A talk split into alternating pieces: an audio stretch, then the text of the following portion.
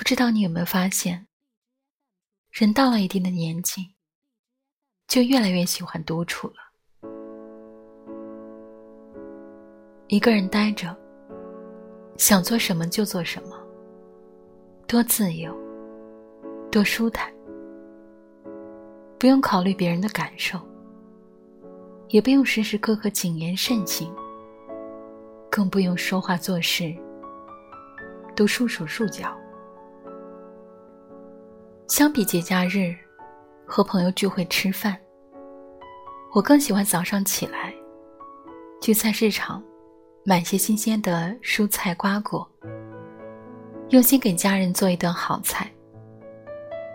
相比费尽心思进入了不适合自己的交际圈，我更喜欢一个人独处。忙的时候专心工作，闲的时候静读一本书。一直觉得。能让自己的心安静下来，是一种难得的能力。能不被外界的喧嚣侵袭，能不接受他人的打扰，能在一个人独处的时候也不觉烦躁，这本身就比别人多了一份清欢。经常有人说，经济自由。精神自由很重要。有钱，才能有所退路；有思想，才能多得些乐趣。可除此之外，我们也要给心留个自由，那就是独处自由。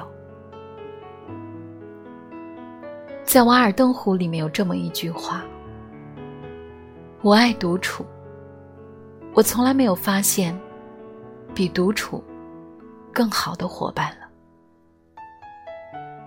在多数情况之下，我们外出到人们中间去时，其实比待在自己的屋子里更为孤独。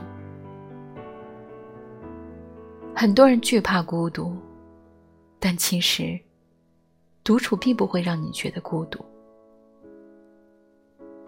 一个人只有在心不受自己控制的时候，才是最容易感觉到孤独的。所以，我想，独处是灵魂深处的释放，而它也将是人生道路上最高级的修炼。